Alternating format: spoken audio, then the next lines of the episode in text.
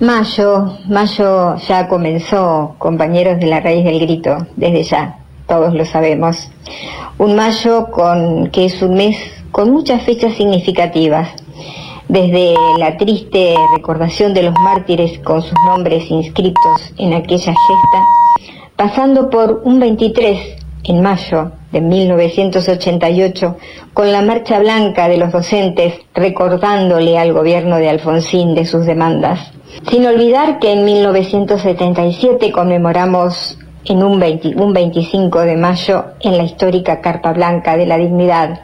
Y sí, Mayo nos congrega con su historia, a la historia, historia de luchas y conquistas y sobre todo en las calles.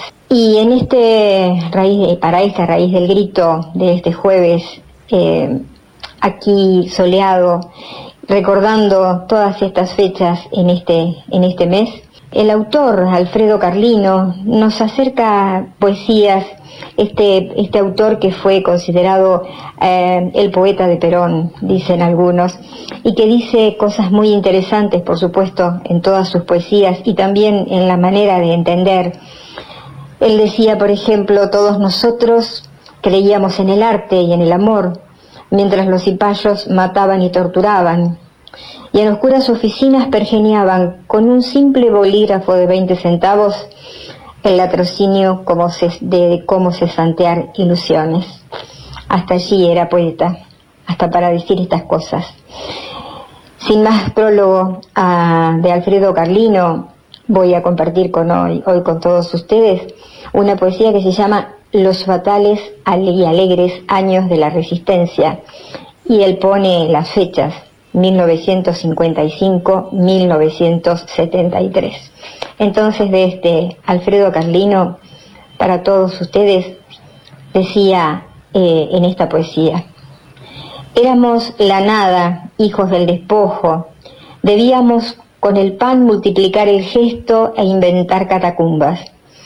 Advertimos a la selva ciudadana y caminamos en multitud para hacer memoria cancionística y futbolera en la danza cantarina.